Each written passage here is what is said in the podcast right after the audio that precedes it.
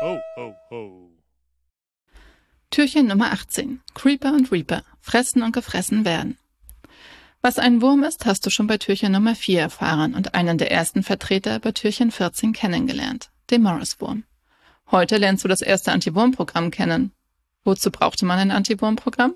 Na, wegen des ersten Computerwurms. Dieser verbreitete sich bereits Anfang der 1970er Jahre im ARPANET, dem Vorfahren des heutigen Internets und hieß Creeper. Dieser gilt als erste bekannte Malware überhaupt, die sich unkontrolliert im Netz ausbreiten konnte. Creeper wurde, und das steht im Gegensatz zu den zweifelhaften Behauptungen des Morris Worm Schöpfers über selbigen, ziemlich sicher nicht aus böswilligen Absichten heraus entwickelt.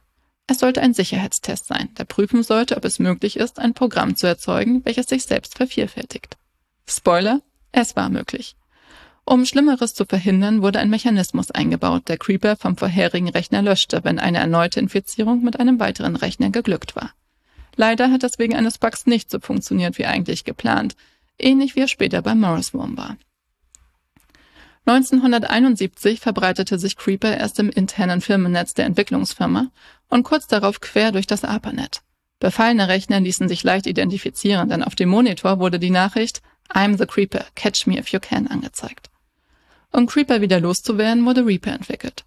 Das erste Malware-Bekämpfungsprogramm der Computergeschichte. Ironischerweise war Reaper wie Creeper auch ein Wurm, allerdings kein bösartiger, sondern ein gutartiger, ein sogenannter Helpful Worm. Oder auch, Achtung, Nerd-Angeberwissen, Nematode genannt. Reaper verbreitete sich durch das Netzwerk, suchte nach Creeper, entfernte diesen vom infizierten System und entfernte wenig später auch sich selbst. Zum Glück hatte Reaper keine Bugs wie Creeper oder Morris.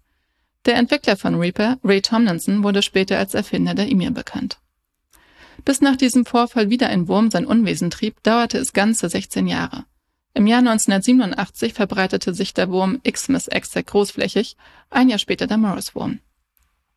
Wenn du heute einen Wurm entwickelst, achte darauf, dass er dir nicht entwischt, denn auch wenn du gute Absichten hegst und es ein Nematode sein sollte, ist es dennoch strafbar, da er ohne Erlaubnis in andere Computersysteme eindringt. Der Hackerparagraph aus Türchen Nummer 7 lässt grüßen.